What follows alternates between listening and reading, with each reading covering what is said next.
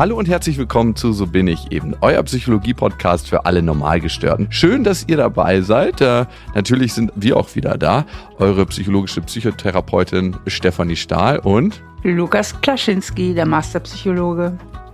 Und heute haben wir ein Thema, was, glaube ich, viele betrifft oder beziehungsweise was eigentlich fast jeder in seinem Leben irgendwann mal erleben wird, nämlich Trennung und wie man Trennung verarbeitet. Steffi, du hast es wie oft schon erlebt? Ich kenne beides. Ich kenne, dass ich mich getrennt habe. Also mhm. wir reden jetzt von Liebesbeziehungen, wir reden jetzt nicht von Sterbefällen, ne? Nee. Also um das nochmal klarzustellen. Obwohl genau. das Gefühl im Gehirn und die Gehirnareale, die angesprochen werden, sehr, sehr identisch sind. Ja, richtig, das stimmt. Genau, weil es geht ja eigentlich auch bei Trennung immer um einen riesigen Kontrollverlust. Also mhm. dass irgendwas passiert, was man überhaupt nicht haben will. Und ich habe das schon auch einmal ganz schlimm erlebt. Also ich hatte schon mal ganz äh, schlimm Liebeskummer und das möchte ich auch nicht wieder erleben, muss ich sagen. Ich drücke die Daumen. Aber es sieht ja ganz gut aus bei dir. Du bist ja jetzt schon wie lange in der Ehe mit Holger? Zehn Jahre oder? Ja, wir hatten dieses Jahr zehnjährigen. Zehnjähriges, wow. Ich habe tatsächlich vor nicht allzu langer Zeit eine Trennung erlebt und ich habe das überhaupt nicht so richtig wahrgenommen, gar nicht so richtig gespürt der Schmerz, der da war und diese ganzen unguten Gefühle, wir tendieren ja dazu, und ich auch im Speziellen, ungute Gefühle zu vermeiden. Und dann habe ich ja dieses Dunkelretreat gemacht, wo ich in der Dunkelheit war. Und alle Gefühle sind so wie aus mir rausgeflossen und waren auf einmal da. Und ich dachte mir so, wow, okay, so krass tut es also weh. So krass habe ich die ganze Zeit versucht, das alles zu verdrängen und war auf der Flucht. Muss man eigentlich auch können. Ich glaube, nicht jeder kann so gut verdrängen. Also ich bin nicht so eine gute Verdrängerin. Ich wünschte mir manchmal, ich könnte besser verdrängen.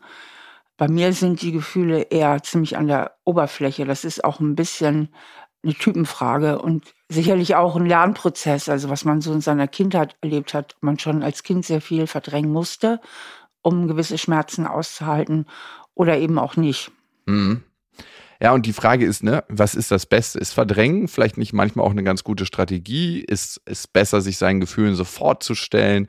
Was hilft am besten bei Liebeskummer, beziehungsweise um diesen Trennungsschmerz überhaupt verarbeiten zu können? Und genau dem wollen wir uns heute widmen. Und man geht davon aus, dass es fünf Phasen innerhalb der Trennung gibt. Die erste Phase ist die Verleugnung. Das heißt, dass wir erstmal gar nicht wahrhaben wollen, dass das passiert ist. Es ist so ein bisschen wie bei einem Todesfall. Also ich erinnere mich, dass ein guter Kollege von mir gestorben ist und mein Chef hatte mich damals angerufen und meinte so, der ist gestorben.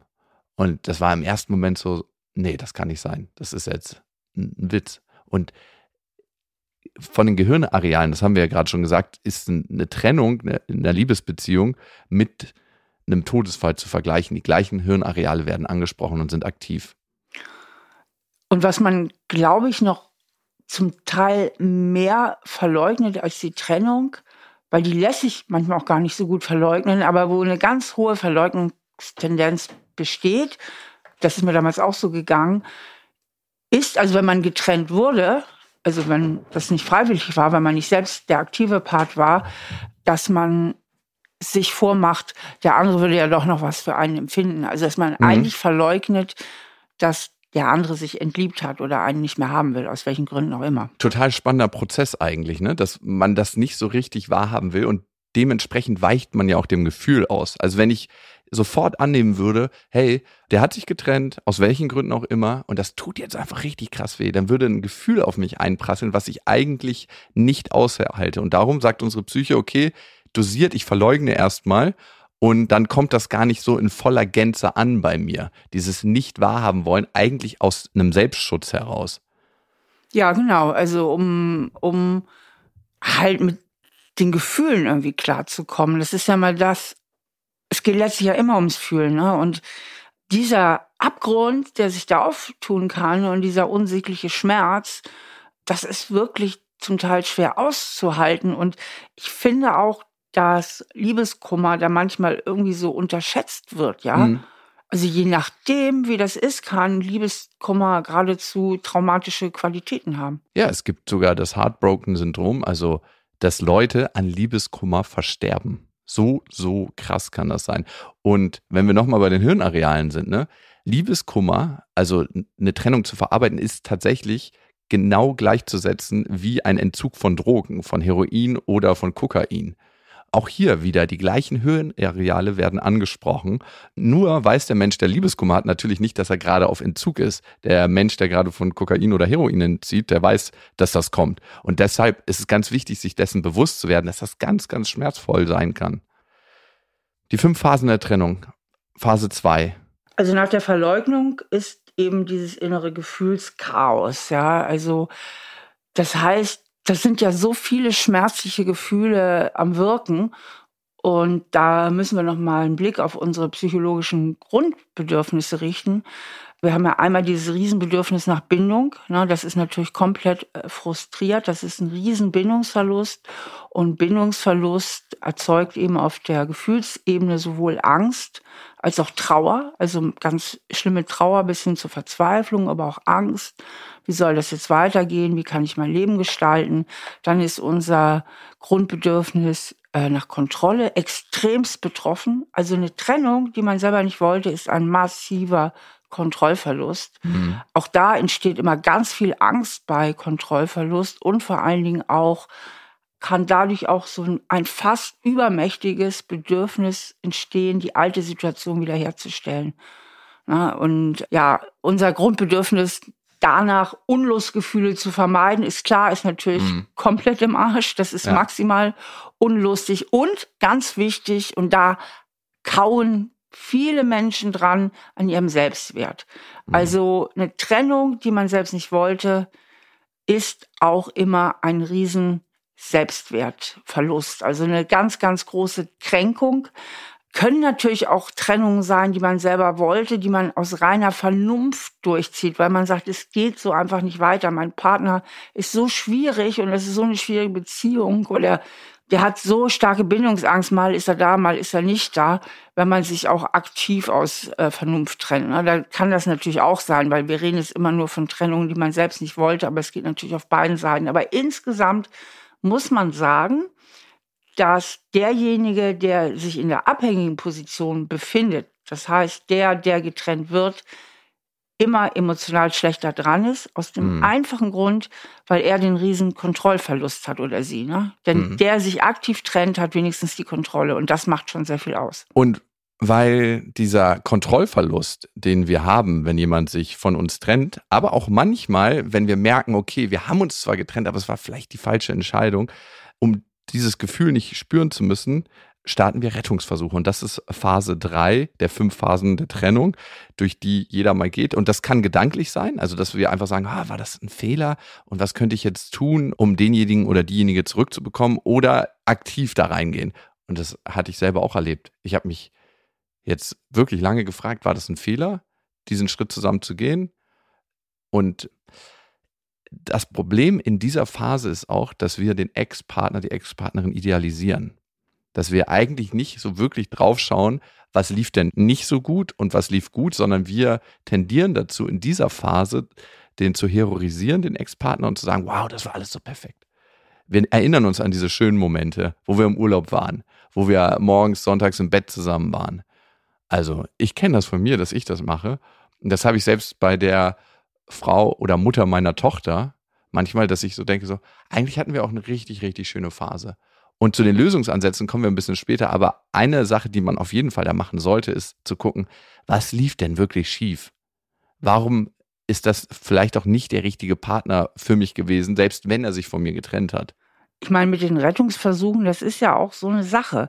Manchmal kann ja auch noch was gerettet werden und ja. ähm, das hängt ja auch mit der eigenen Fehlersuche zusammen, dass man sagt, okay, was habe ich falsch gemacht? Und dieser Wunsch nach Erklärung, ne, was habe ich falsch gemacht, stellt ja auch wieder ein Stück weit Kontrolle her. Deswegen haben ja viele Menschen großes Interesse, den Fehler bei sich selber festzustellen, weil sie dann wenigstens wieder ein bisschen Kontrolle haben, das entweder in dieser Beziehung zu korrigieren oder eben in der nächsten Beziehung zu korrigieren. Und dieser Wunsch nach Kontrolle verleitet uns auch dazu, vielleicht manchmal zu viel die Schuld bei sich selber zu suchen, womit dann auch wieder das Selbstwertgefühl gekränkt ist. Und dieser Wunsch, irgendwie die Beziehung zu retten, der kann natürlich einfach auch dazu führen, dass man viel und viel zu lange rumbastelt, einfach an der falschen Front. Also der kann natürlich das Elend ewig lang äh, verlängern, vor allen Dingen bei Beziehungen, die so furchtbar ambivalent sind. Denn mhm. wenn der Partner, der sich getrennt hat, unter Bindungsangst leidet, dann ist es ja nicht selten so, dass der tatsächlich wieder Gefühle hat, sobald er getrennt ist. Ja, also total. auch gar nicht wirklich getrennt ist. Und das ist ja so ein Mist, mhm. wenn man nie genau weiß, ist er jetzt wirklich weg oder ist er nicht weg. Und das, finde ich, sind die schwierigsten Konstellationen. Denn in dem Moment, wo jemand wirklich keine Hoffnung mehr hat, also sagt, das ist definitiv vorbei, na, der empfindet gar nichts mehr für mich. Das ist vorbei, kann man auch viel, viel besser loslassen. Also die Hoffnung ist der schlimmste Zement, um irgendwie nicht wegzukommen.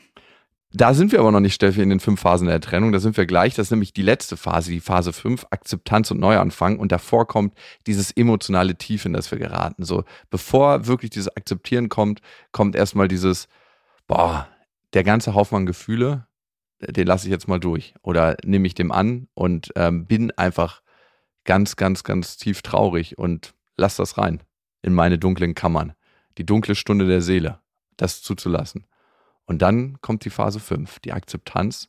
Und wenn man erstmal die Hoffnung sterben lassen hat, und die Hoffnung ist ja eigentlich auch dafür da, um dieses ganz, ganz schmerzliche Gefühl wieder nicht wirklich zulassen zu müssen. Weil in dem Moment, wo ich mich gedanklich in der Hoffnung befinde, bin ich auch in einem schönen Moment. Ah ja, könnte ja doch noch was gehen und das tut mir unglaublich gut. Das ist, und wenn wir es wieder mit einem Substanzentzug vergleichen, so, als ob ich eigentlich auf Entzug bin und mal kurz ein bisschen Methadon nehme oder was anderes. Für so einen kurzen Moment. Einfach mal so, dass ich nicht die ganze Zeit in diesem unguten Gefühl sein muss.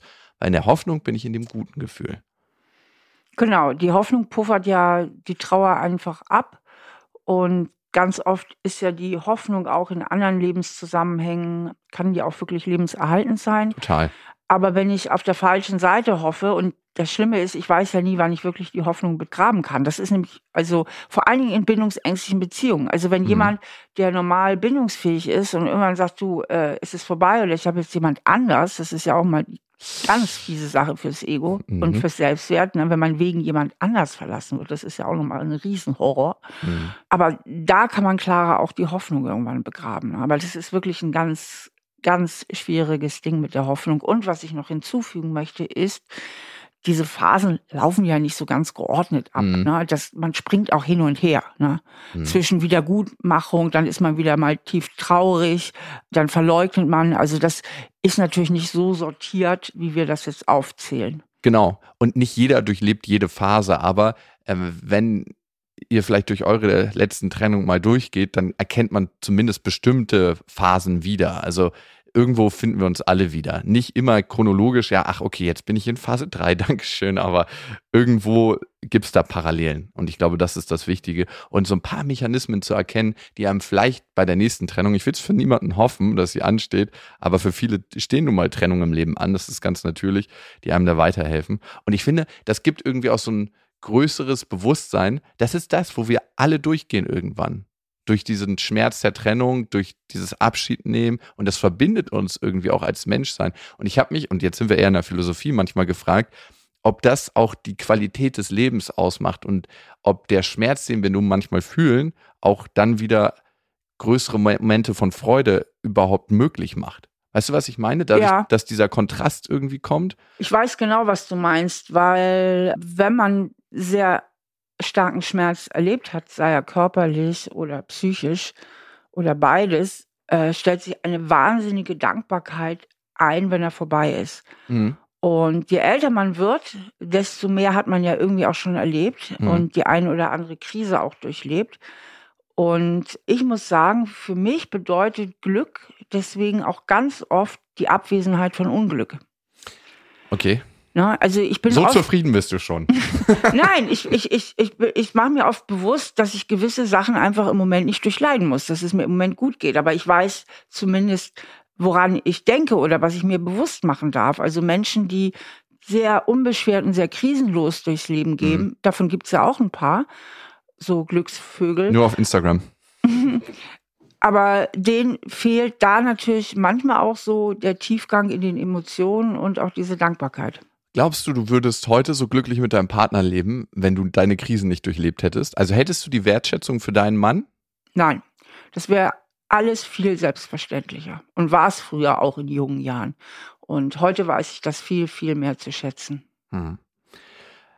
Ich würde gerne ein paar Hörermails reintauchen, weil da können wir dann auch noch mal ein bisschen sagen, was bei Trennung wirklich helfen kann und was so vielleicht auch erste Schritte sind und wie man dann letzten Endes den Abschluss findet und auch wirklich loslassen kann. Und wir haben viele bekommen und wir haben eine neue Mailadresse, die lautet so bin ich eben at auf-die-ohren.com.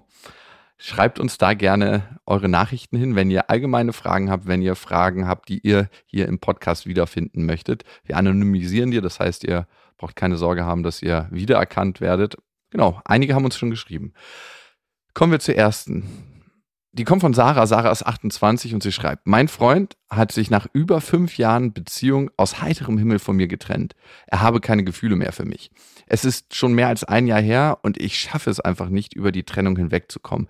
Ich wünschte, ich hätte eine Erklärung, aber er sagt, es gäbe keine. Ich will einfach wieder so glücklich sein wie mit ihm. Aber wie? Ich vermisse so viele Dinge an ihm und unserer Beziehung. Ja, ich denke halt, da ist ihr Bedürfnis nach Kontrolle komplett betroffen, ja. Also dieser Wunsch, eine Erklärung zu haben, mhm. der ist ganz massiv in uns drin, weil Erklärung immer wieder Kontrolle herstellt. Und diese Kontrolle hat sie verloren. Absolut, ja. Weil sie schreibt ja aus heiterem Himmel. Das ist eigentlich das Schlimmste, wenn man sich so in Sicherheit wähnt und dann passiert es aus heiterem Himmel. Genau, und da ist ja auch irgendwas faul an der Sache. Lief schon ein bisschen parallel, vermute ich. Ich werde von solchen Also wer Fällen. sich aus heiterem Himmel trennt, der hat ein Thema mit Konfliktscheu. Und mit Kommunikation, ne? Und mit Kommunikation, genau, das gehört ja zusammen. Und das ist natürlich richtig krass, weil das sind ja oft dann die Leute, die allen Ärger runterschlucken und auch runterschlucken, was ihnen nicht so gut passt. Und über dieses Ärger herunterschlucken erkalten ja die Gefühle. Wieso ist das so? Weil das dann so konserviert wird, die Wut. Und mhm man dem anderen das so verübelt und man nichts verarbeiten kann. Also wenn man einen Streit hat in der Beziehung oder eine Auseinandersetzung oder eine Diskussion, dann ist ja irgendwann auch wieder gut. Aber wenn mhm. ich alles nur runterschlucke, vor allen Dingen kriegt man immer mehr allergische Punkte. Stell dir mal vor, ich würde mich jetzt in meiner Ehe zu Holger über eine gewisse Angewohnheit bei ihm tierisch aufregen. Und ich würde das nie sagen. Mhm. Und je kleiner dann die Situation werden, desto allergischer reagiere ich dann ja noch drauf. Ne? Ah, da haben wir es wieder. Jetzt ist er wieder so. Ne? Und damit entidealisiere ich ja auch den Partner. Man braucht ja auch immer ein bisschen Idealisierung. Fokussiere auf die mhm. Schwächen, steigere mich da rein und irgendwann ist kein Gefühl mehr da und bis dahin fiel kein böses Wort. Kann ich mir das wie so ein Eimer vorstellen, wo immer wieder was reingelassen wird und irgendwann ist der dann voll und der wird immer voller und voller, wenn ich nicht irgendwann sage, hey, ich rede darüber. Weißt du, was ich so unfair daran finde? Dass man eigentlich dem anderen gar keine Chance gibt, sich zu verändern oder gemeinsam zu wachsen in der Beziehung. Dafür ist ja Beziehung auch da. Ja, null Chance. Der andere hat dadurch überhaupt keine Chance. Die Frage ist, will man mit so jemandem überhaupt zusammen sein? Genau, und ich glaube, da würde ich ein bisschen mehr ansetzen an ihrer Stelle, weil sie hat Kontrolle verloren, sie hat ganz viel Selbstwertgefühl verloren. Na, mhm. Das ist eine massive Kränkung. Man fühlt sich ja einfach nur abgelehnt und abgeascht und irgendwie in die Ecke gestellt.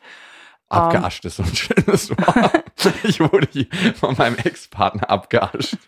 Oh Gott. Und das ist, halt ist so hässlich. oh Gott. Ja, aber so fühlt man sich doch. Ich wurde hier abgeascht. Sorry. Ja. Okay, gut, ich habe mich wieder. Und, und da ist es halt total wichtig, wieder so innerlich auf Augenhöhe zu kommen und auch ein bisschen Trennungsaggression zu entwickeln, ja? Ja. Weil sie ist komplett in der Trauer. In Trauer macht sie total schwach. Und Aggression würde sie stärker machen. Also Aggression ist ja da auch was Positives, zu sagen, sag mal, was war denn das für eine miese Nummer, ja? Mhm. Was bist du überhaupt für ein Vogel? Hast du da fünf Jahre nur Theater gespielt? Ne? Also ja, und vor allem ist es super unwahrscheinlich, dass der Typ ganz schnell auf bei der Arbeit jemanden kennenlernt und dann sagt, ja, ich breche mal hier meine fünfjährige Beziehung ab, viel, viel wahrscheinlicher ist, dass es schon ein halbes Jahr oder ein Jahr parallel lief, er sich das sehr gut überlegt hat in seinem stillen Kämmerchen und dann gesagt hat, oh ja, ciao, alte Beziehung, ich asche dich mal eben ab und hallo, neue Beziehung. Als neue Beziehung muss man sich da fragen, will man mit dem Typen zusammen sein, ja oder nein? Und als alte Beziehung muss man sich das auch fragen, wie verlässlich ist dieser Partner, ne? Ihr hattet ja wahrscheinlich noch nicht mal eine ganz, ganz krasse Krise was passiert bei einer ganz krassen Krise? Und Zu mir hat meine Frau gesagt, ich bleibe auch bei dir, wenn es mal schlecht läuft. Und ich finde, das macht ja auch eine Beziehung aus. Und Ja. So verlässlich ist der Typ anscheinend nicht. Ich möchte noch auf eine Sache eingehen, die sie auch schreibt. Ich vermisse so viele Dinge an ihm und unserer Beziehung. Mhm. Ich denke, da findet auch sehr viel Idealisierung wahrscheinlich statt. Ja. Ich würde ihr raten, mal einen Schritt zur Seite zu gehen und das wirklich mal von außen zu betrachten. Wie war die Beziehung wirklich? Denn wenn der Typ sich einfach nach fünf Jahren Beziehung ohne einen Grund zu nennen und plötzlich ist er entliebt und bis dahin fiel kein böses Wort, dann war da ja irgendwas faul. Und ich kann mir vorstellen, dass sie dazu tendiert, insgesamt in ihrem Leben aus Wunsch nach Nähe Mhm. sich Dinge ein bisschen zu schön zu reden. Und das könnte jetzt auch die große Entwicklungschance sein, sich zu fragen, könnte es sein, dass ich mir Sachen zu schön geredet habe und immer noch schön rede? Denn das finde ich immer einen ganz tollen Weg aus der Trauer, zu sagen, anstatt nur passiv zu leiden, dieses Leiden ist ja so unendlich passiv und macht Ja. deswegen ja so hilflos, zu sagen, aktiv, was kann ich jetzt daraus lernen? Und damit nimmt man dieser Trauer so ein bisschen die Passivität und geht wieder ein bisschen mehr ins Aktive. Und die Aktion ist immer heilen, zu sagen, was kann ich jetzt daraus lernen? So, Ja. und versuchen, das konstruktiv zu verarbeiten. Und ganz, ganz wichtig, sie hat noch nicht die Entscheidung getroffen, dass sie drüber hinwegkommen will. Unbedingt. Ne, also sie hängt da dran und sie hat nicht die Entscheidung getroffen, ey, jetzt reicht's, ich will da drüber wegkommen, ich will jetzt auch wieder mein Leben leben, ich will auch jemand Neues kennenlernen. Und das braucht es eben auch, diese Entscheidung zu sagen, so jetzt reicht es. Ne? Ja. Ich möchte jetzt auch wieder mal nach vorne gucken, mein Leben leben und ich gehe jetzt mal raus, ich flirte, ich verabrede mich, äh, ich gehe äh, auf Tinder, egal was, aber wieder mehr in die Aktivität zu gehen. Total, total. Und dann gewinne ich ja auch Kontrolle wieder über mein Leben und das fühlt sich ja auch wieder gut an. Da bin ich nicht mehr das Opfer, was verlassen wurde, sondern in der Aktivität und übernehme die Kontrolle. Ich finde, du hast ein paar wichtige Sachen genannt, nämlich die Idealisierung. Da sind wir wieder in der gleichen Spirale wie in der Hoffnung, dass wir eigentlich das schlimme Schmerzgefühl kurz abpuffern. Nämlich, ich bin dann in der Erinnerung bei meinem ganz, ganz tollen Partner und bin ganz kurz auf meinem Methadon-Programm für meine eigentlichen Gefühle. Das ist ganz wichtig, das zu lassen. Und ich finde, es hilft tatsächlich mal aufzuschreiben, hey, was lief denn eigentlich nicht gut in der Beziehung? Ne? Und immer wenn ich in das Idealisieren reinkomme, mir die Liste vorzuholen und zu sagen, ah ja, okay, ich habe da noch eine andere Liste, Mhm. an die erinnere ich mich gerade. Das ist eine aktive Arbeit, in die man reingehen muss oder kann.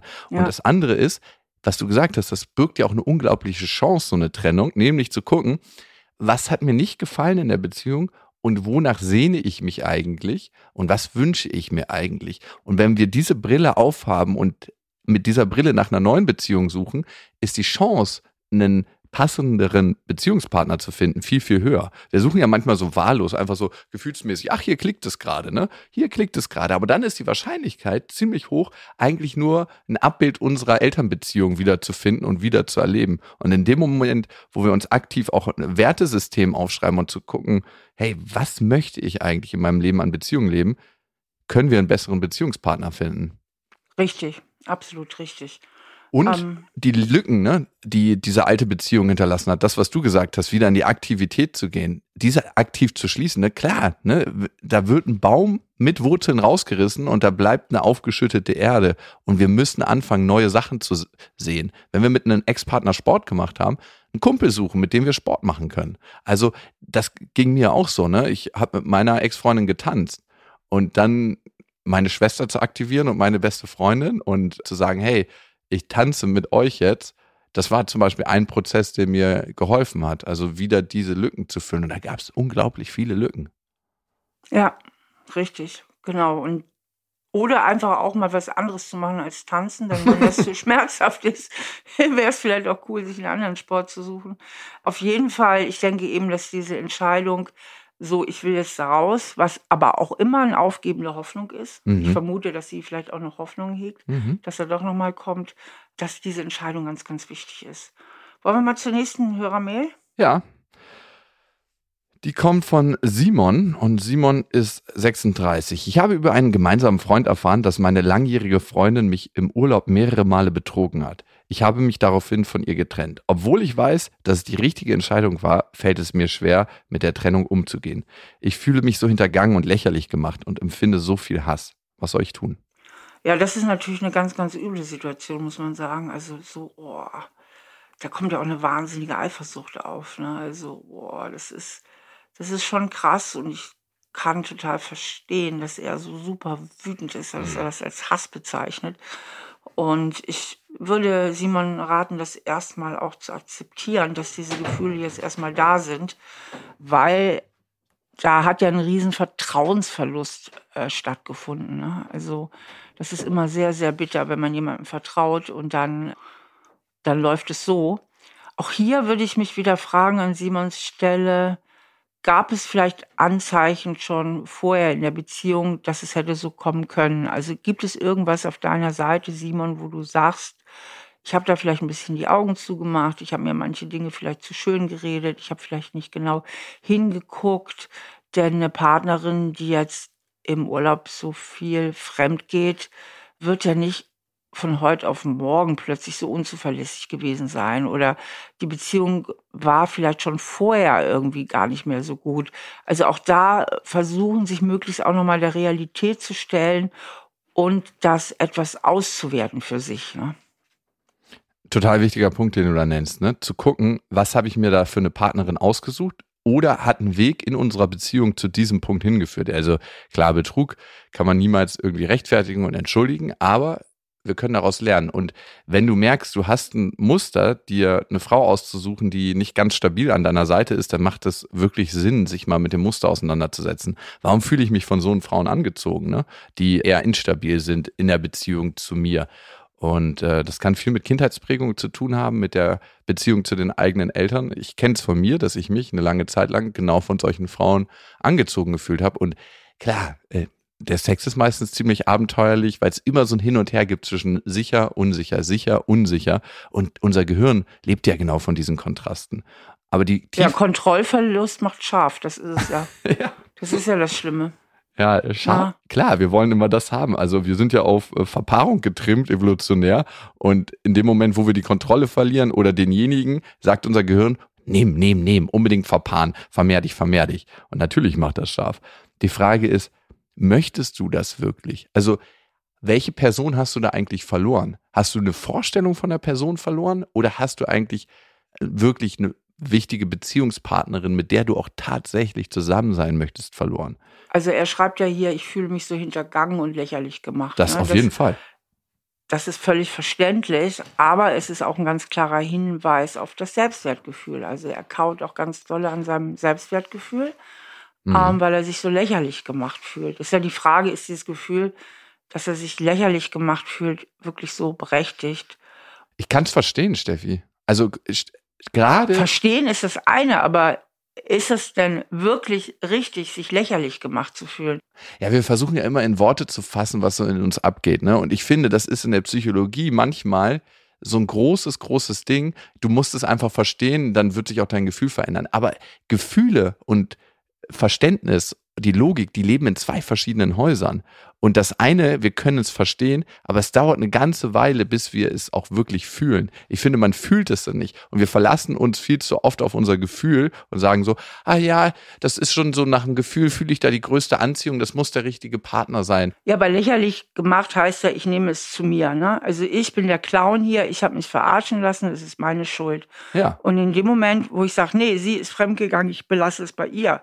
Sie ist nicht vertrauenswürdig, ja, dann bin ich ja eigentlich aus dem Schneider. Ich bin nicht wirklich lächerlich gemacht worden. Ja, aber das ist eben nicht so leicht. Also ich kann es total verstehen. Also wenn ich mich jetzt in diese Situation reindenke, ich habe eine Freundin, auf die ich baue, ich habe die in meinem ganzen Freundeskreis vorgestellt und dann sagt meinem Kumpel, ey, die hatte ich im Urlaub fünfmal betrogen. Dann denke ich mir so, alter Schwede, was habe ich eigentlich für eine Menschenkenntnis, für eine beschissene? Und wie stehe ich auch da vor meinen Freunden und vielleicht ist es so ein Männer-Frauen-Ding ein Stück weit. Vielleicht denke ich da gerade auch zu sehr in Stereotypen. Aber ich würde mich auch total hinterfragen, was habe ich eigentlich für eine Menschenkenntnis, dass ich das nicht vorher gecheckt habe.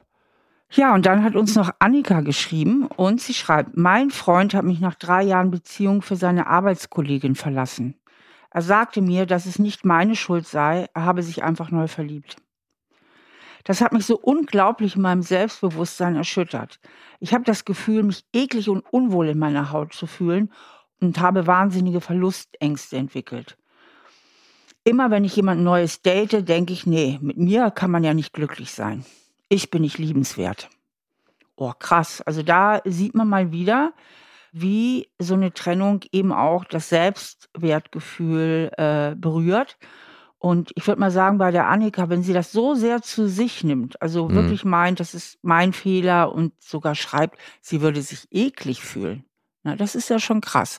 Dann denke ich, und da bin ich mir ziemlich sicher, war ihr Selbstwertgefühl auch vor der Trennung nicht wirklich stabil, weil das geht ja schon sehr weit in ihrer eigenen Selbstabwertung. Mhm. Und da haben wir ja dieses psychologische Prinzip, was ich immer wieder gerne erwähne und gerne thematisiere, weil ich das für so ungeheuer wichtig halte für alle möglichen Lebenssituationen und eben auch gerade bei Liebeskummer, und das ist dieses gespiegelte Selbstwertempfinden, ja, dass wir unseren Selbstwert eigentlich im Spiegel der anderen definieren, weil wir es mhm. so lernen. Wir wachsen so auf. Ne? Mama und Papa vermitteln uns, sind wir es wert, dass man sich um uns kümmert, freuen die sich darüber, dass es mich gibt oder eher weniger? Oder muss ich mich ganz dolle anpassen, um denen zu gefallen? Bin und, eine Last. Genau, bin ich vielleicht sogar eine Last oder ich bin nicht wichtig und so weiter. Und da formatiert sich ja unser Selbstwertgefühl in, in diesen ersten Lebensjahren auch. Aber diese Konditionierung, dass andere uns spiegeln, was wir wert sind oder nicht wert sind, die bleibt eben lebenlang erhalten und die macht ja auch evolutionär Sinn, weil wenn uns das alles so egal wäre, dann wären wir auch nicht anpassungsfähig. Ne? Mhm. Also jeder Mensch fühlt sich ein bisschen besser, wenn er angelächelt wird und ein bisschen schlechter, wenn er böse angeguckt wird. Ja, das ist ja dieser Spiegel, Total. ja. Und der funktioniert einfach. Und deswegen finde ich es ein ganz, ganz hilfreiches Mittel bei Trennung, sich ganz bewusst aus dem Selbstwertspiegel herauszunehmen. Also sich diese Zusammenhänge bewusst zu machen und sagen, Moment mal, was sagt es tatsächlich über meinen Wert aus, wenn der sich in eine andere Frau verliebt hat? Was mhm. sagt das wirklich über meinen Wert aus?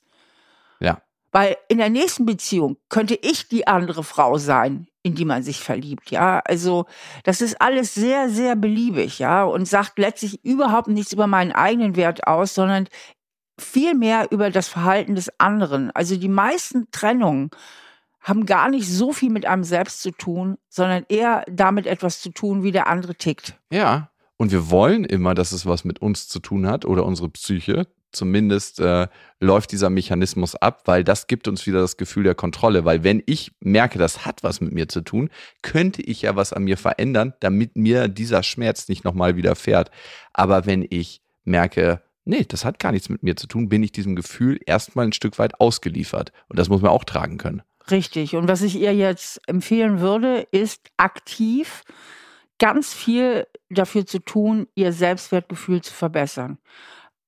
Und zwar, indem sie Sachen unternimmt, die ihr Freude machen, indem sie sich mit Menschen umgibt, die sie mögen, die ihr gut tun, indem sie sich ihrer Stärken total bewusst wird, sich mhm. nochmal fragt, ey, wo sind eigentlich meine Stärken? Wo ist so meine persönliche Schönheit? Und auch ihren Tag gut strukturiert, also nicht so tief da immer wieder reingeht in diese Selbstabwertung, sondern sich ihren Hobbys zuwendet oder sich ein neues Hobby sucht, sich beruflich vielleicht ein bisschen weiterbildet, indem sie einfach aktiv Sachen macht, die innerhalb ihrer Kontrolle liegen. Ja. Weil so eine Trennung ist null in meiner Kontrolle. Also brauche ich wieder Sachen und das stärkt ja eben auch das Selbstwertgefühl, wenn ich merke, hey, es gibt so und so viele Lebensbereiche, da liegt es in meiner Hand, mich glücklich zu machen. Und das würde ich ihr empfehlen, dass sie wirklich aktiv Dinge macht und plant, die ihr persönlich gut tun und die auch ihr Selbstwertgefühl stärken. Und wenn sie da wieder ein bisschen mehr Ressourcen hat, also ein bisschen wieder mehr in ihrer Kraft ist, könnte sie sich auch, das würde ich ihr auch empfehlen, der Annika, mal dem Thema zuwenden, diesem tieferen Selbstwertknacks, mhm. der mit Sicherheit darunter liegt. Das ist nicht nur die Trennung, sondern die Trennung hat nochmal was getriggert bei ihr, was sowieso schon da war, nämlich Selbstzweifel. Und eben auch an diese Thematik nochmal rangeht, in dem Sinne, wie wir es auch immer wieder besprechen oder wie ich es auch in meinen Büchern beschreibe, dass man guckt, wo sind eigentlich auch die roten Fäden in die Kindheit. Das macht die nächste Trennung bestimmt ein bisschen leichter. ja, diese Sache, ne? Ich gucke mir ganz aktiv Lebensbereiche aus, wo ich wieder mich auffüllen kann. Ne? Also es das heißt ja nicht wirklich direkt ablenken, sondern es ist ja auch ein krasser Liebesentzug. Ne? Wenn ich einen Partner hatte, der mich auch körperlich in den Arm genommen hat und ich das nicht mehr habe, könnte ich zum Beispiel, das klingt jetzt so banal, aber mal zu einer Massage gehen und mich schön massieren lassen oder auch das bei Freunden oder Freundinnen mal einfordern, hey, kannst du mich einfach mal in den Arm nehmen? Das ist zwar sehr schwierig für manche Menschen, das zu formulieren, also für mich zum Beispiel, aber ich habe gemerkt, dass als ich in meiner Trennung war und ich habe zwei Sachen ganz krass vermisst. Einmal diese intensiven Gespräche, ne, diese so, tiefen Gespräche und manchmal ist ja auch einfach nur nach Hause kommen und da ist jemand und der fragt, wie war dein Tag? Und du kannst einfach erzählen und dann verändert sich ja alles in dem Moment, wo du es erzählen kannst. Ich meine, dir geht es ja wahrscheinlich ähnlich, ne? Ja, absolut. Also ich, ich, wir reden ja auch öfter, ne? So dass wir einfach sagen, hey, wie war der Tag und was hast du so erlebt? Und es muss manchmal noch gar nichts Besonderes sein, aber es ist so ein, so ein Nachhausekommen. Ja. Und richtig. das ist weggefallen. Und das habe ich mir zum Beispiel substituiert bei meiner besten Freundin. Und dann habe ich mit ihr ganz, ganz viele Gespräche geführt. Klar muss man dann immer aufpassen, ne? wenn man so dieses in den Arm nimmt, da gibt es auch viele beste Freunde, die diese Moment für sich nutzen. Und die Arme, wenn man dann umarmt wird, gehen ein bisschen zu weit. Dann merkt man auf einmal so, hm, okay, ist das jetzt noch so eine äh, Trösterumarmung oder ist das schon ein bisschen mehr? Aber genau sowas kann halt helfen. Ich finde fast, Steffi, dass wir zu diesem Thema eigentlich nochmal eine zweite Folge machen können, weil das ist so ein geiles, also geil im Sinne von, dieses Thema hat so viele Möglichkeiten, die man für sich entdecken kann, wo man dann viel, viel gewappneter auf die nächste Trennung zugeht. Also nicht, dass wir darauf alle zugehen sollten, aber wenn du ein bisschen Rüstzeug in deinem Werkzeugkoffer hast, dann triffst du ja die Entscheidung nicht aus Angst, sondern aus dem Wunsch, ein anderes Leben zu führen. Manche vermeiden ja eine Trennung, weil sie sagen, ich möchte diese schmerzlichen Gefühle überhaupt nicht fühlen. Und wenn du einen größeren Werkzeugkoffer hast, wo du durch so eine Trennung auch besser durchkommst, dann hast du mehr Annäherungsziele und weniger Vermeidungsziele. Wollen wir irgendwann nochmal eine Folge dazu machen? Ja, von mir aus sehr gerne. Ich denke, wir können auch wirklich noch mehr zu diesem Thema besprechen und ich hätte da auch noch einige Ideen zu. Also machen wir noch eine Folge draus. Auf jeden Fall. Und wenn ihr tiefer in Steffis Themen abtauchen wollt, dann empfehle ich euch Sinnsucher. Da sind zwei ihrer Bestseller in Form von Kursen hinterlegt, wo ihr richtig, richtig schön, wir hatten ja ähm, das Thema beziehungsfähig, das da auch so irgendwie in die Kerbe Trennung reinschlägt für manche. Jeder ist beziehungsfähig, gibt es da. Und natürlich, das Kind in dir muss Heimat finden. Und das ist gerade, wenn man mit seinem Selbstwert zu tun hat, ein guter, guter Kurs, den man auf jeden Fall machen kann. Und ihr, liebe Podcast-Hörerinnen und Hörer, bekommt sogar noch einen Rabatt. Podcast 20 gebt ihr ein, den könnt ihr einlösen auf sinnsucher.de und dann bekommt ihr 20% Rabatt. Und wenn ihr eh gerade im Internet seid, schaut gerne vorbei bei unseren Instagram-Accounts. Da erfahrt ihr auch, wann wir das nächste Mal auf Tour gehen. Ähm, es wird März 2023 sein. Da gibt es die Tickets auf jeden Fall zuerst. Also, wenn ihr uns da folgt und uns äh, live besuchen möchtet, das ist auf jeden Fall eine sehr, sehr schöne Sache. Wir haben eine geile Tour in Planung. Ich freue mich da schon richtig drauf. Ich weiß, Steffi, bei dir ist das so ein bisschen so, oh nee, schon wieder so viel Reisen. Es gehört zu deinem Job als psychologische Psychotherapeutin einfach dazu. Du hast dir ausgesucht, Bestseller-Autorin zu sein. Deswegen hast du dir auch ausgesucht zu reisen. Okay. Ein Podcast von AudioNow, produziert von Auf die Ohren. Schnitt Jonathan Raue, Recherche Annelena Leidenberger und Antonia Bose, redaktionelle Leitung Anne Groß.